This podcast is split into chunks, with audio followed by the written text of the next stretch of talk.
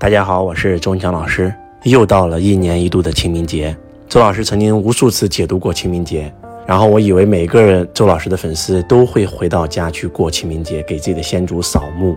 结果今天呢，周老师在外面学习，突然遇到了一个周老师的学生，也是周老师的超级粉丝。然后我就问他，我说清明节回家吗？他说回家呀。我说那你扫墓吗？他说不扫墓。我说为什么呀？他说我们那个地方没有这个习俗。我说怎么可能呢？你们这个地方怎么会没有这个习俗呢？他说对呀，我们那几家都没有这个习俗啊。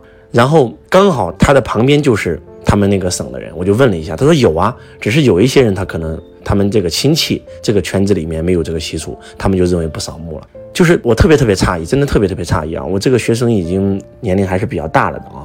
但他根本不懂这些最基本的一些礼仪，他甚至还问我说：“老师，如果说清明节要扫墓，我是不是只去我这个夫家的这个坟，我不用去我娘家的坟？”清明时节雨纷纷，路上行人欲断魂。借问酒家何处有？牧童遥指杏花村。我相信这首诗人人都会背，因为我们在小学的时候都学过这首古诗。清明节大概这个节日源自于我们周朝，离今天已经两千五百年了。作为炎黄子孙，作为汉族，这是我们最重要的一个传统节日。可以这样说，这个节日不亚于跟春节一样的重要性。而且，当你懂得了五行，懂得了我们中国的一些真真正正的传统文化的时候，你会发现，这个节日甚至是比春节更加重要的一个节日。为什么这么说呢？真的，接下来周老师的这个分享，如果你能听懂的话，你可能你的运气会比以前好五倍到十倍以上。呃，周老师以前也不懂风水，也不懂易学，大概是在八年前吧。我上了一个老师的课程，这个老师专门用了，应该是用了一整天的时间来给我们讲清明节。其实我们都知道风水。风水最重要的其实就是我们的这个阴宅对我们的这个影响，阴宅的影响其实就是我们的坟，我们的祖坟对我们的影响是非常非常重的，要比你改个名字，要比你布一个办公室风水，要比你的家里的风水要重要的多得多得多。我们古时候经常形容一个人运气非常好，怎么说的？祖坟冒青烟了，对吧？这是扎到中国根儿里的，扎到中国骨髓里的，真的是这样的。所以，如果说你每一年清明节回去祭祖，你整年的运势是完全不一样的。我们中华民族已经延续了几千年，四大文明古国只有中华文明流传了下来，而其他的文明都已经断代了、断层了。比如说古埃及、古印度，他们连自己的文字都不认识。周老师有一次去印度，然后去埃及，发现他们那里有一个博物馆，那个博物馆是他们找到了他们以前的文字，但他们译不出来了。由我们中国的考古学家给他们译了出来，这对我们中国来讲是一个非常大的荣耀啊！为什么他们的文化会断层呢？就是因为他们整个应该说是整个民族结束了，所以说后来可能又死灰复燃，但是他们已经不记得他们的文明了，连他们自己的文字都认不出来了。而我们中华文明有文字记载的是三千七百年啊，那没有文字记载的啊。然后，但是我们考古是能考出来的，那已经流传了八千多年了，那不是开玩笑的。华夏这个民族能够传承这么久，几千年，那不是开玩笑的。为什么我们能传承几千年呢？就是因为我们的文化。很多人会认为我们中国人没有信仰，其实不是。中国人的信仰就是敬天法祖，我们敬畏上天，因为上天就是道。我们敬畏我们的祖先。中国有一个传统叫“不孝有三，无后为大”。所以这个人如果生了三个女儿，他就算超生，他就要想方设法去再生第四个、第五个，直到生出儿子为止。今天去国外，很多人当丁克，不愿意生了。这是中国的传统文化，这是中国人的信仰。我们古时候，包括今天的这些河南一些北方，还会挂一个牌位，对吧？天地君亲师，这里的亲指的不单是自己的父母，是指的自己的整个祖先、历代祖先。而且包括我们在老家的时候，过年都要这个，除了供天地元神，还要供我们的这个周家的列祖列宗。所以真的是我听完这个课以后，我以前清明节也不回去，过年会回去，清明节不会回去。但是也是听完这个老师的课以后，我每一年清明节再忙，周老师行程这么忙，一定要回家，一定要回家记住。所以周老师这几年的运势越来越好，真的，这个祖先的能量是非常强大的。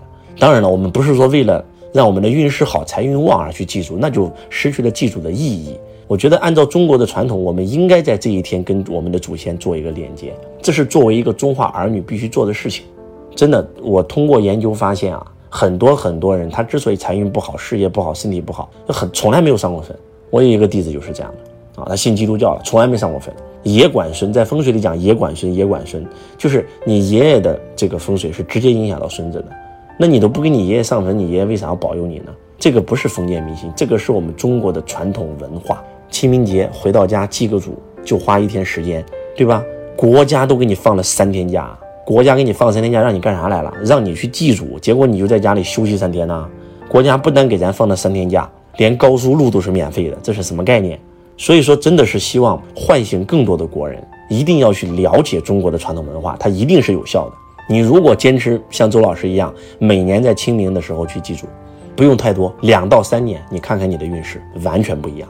就因为我们不能给大家分享太多的这种呃易经八卦风水的一些东西，我只能用周老师这份真挚的心告诉你，我们每一个炎黄子孙都不应该忘记自己的祖先，我们每一个炎黄子孙都应该时时刻刻把我们华夏民族，把我们身上流淌的这种。家族的这种血液、这种文化做一个传承，然后每年清明节回去祭个祖，那个能量场完全不一样，那不是开玩笑的。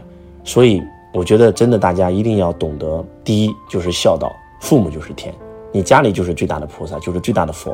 一个不懂得孝顺父母的人，永远不可能发财。那如果说你的爷爷奶奶还健在，那你更应该孝顺。那如果不在了怎么办？那要去记住，那要去扫墓，对吧？那必须的呀，这是作为一个儿女最基本的道德呀。你不能说是我信仰这个教了，他不让我去烧坟，我就不去上了，那不就是背叛祖先吗？我们中国真的有很多很好的东西，比如说祠堂，对吧？比如说家谱，比如说祖坟，这些东西都是非常好的。以前一个家族最大的法就是家法，他根本不敢去做出格的事儿，因为对你最大的惩罚就是你被移出了这个家谱，你死都不能葬到家的祖坟。所以很多人就是这份尊重。害怕，所以他一定要做一个好人，他要对得起自己的家法，对得起自己的家规，对得起自己的家训。而这些东西今天其实都没有了。但是我相信，随着中华民族优秀传统的复兴，我们炎黄子孙，我们华夏民族的这些传统的文化都会回归。如果说没有这些东西，我们中华民族不可能延续这几千年。今天就是因为没有了，所以父不慈，子不孝，就是因为今天没有家规了。爹妈没有爹妈样，孩子没有孩子样，所以到最后的结果就是礼崩乐坏。你看今天都发生什么事情？